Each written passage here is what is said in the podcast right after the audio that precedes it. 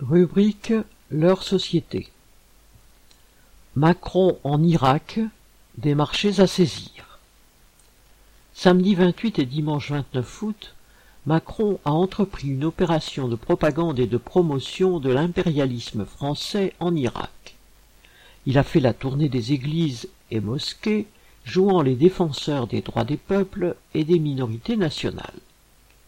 Macron a participé à une conférence pour la coopération et le partenariat entre guillemets avec l'Irak et les pays voisins Égypte, Iran, Jordanie, Arabie saoudite.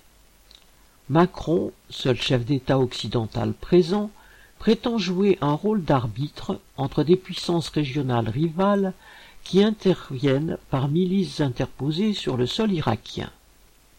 Il cherche surtout à saisir l'occasion du repli des troupes américaines, prévu pour décembre, pour se mettre en avant comme serviteur des intérêts de l'impérialisme français.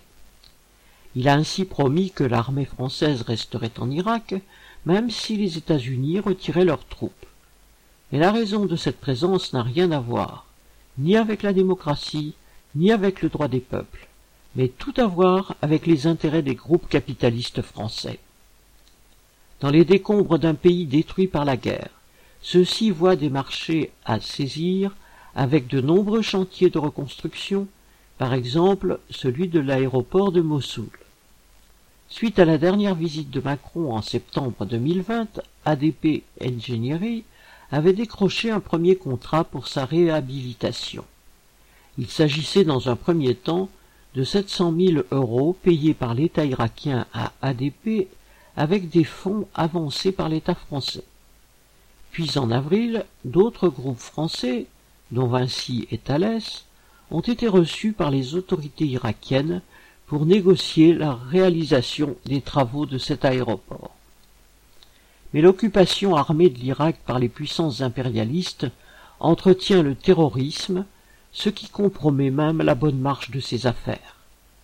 L'incertitude sur l'avenir prévaut et un climat de guerre persiste. Le 19 août, l'armée turque a une nouvelle fois bombardé la région kurde au nord de l'Irak. Cette fois, il s'agissait d'une clinique où étaient soignés des membres d'une milice kurde irakienne alliée au PKK, le parti nationaliste kurde de Turquie, et où les bombardements ont tué huit personnes, miliciens et civils.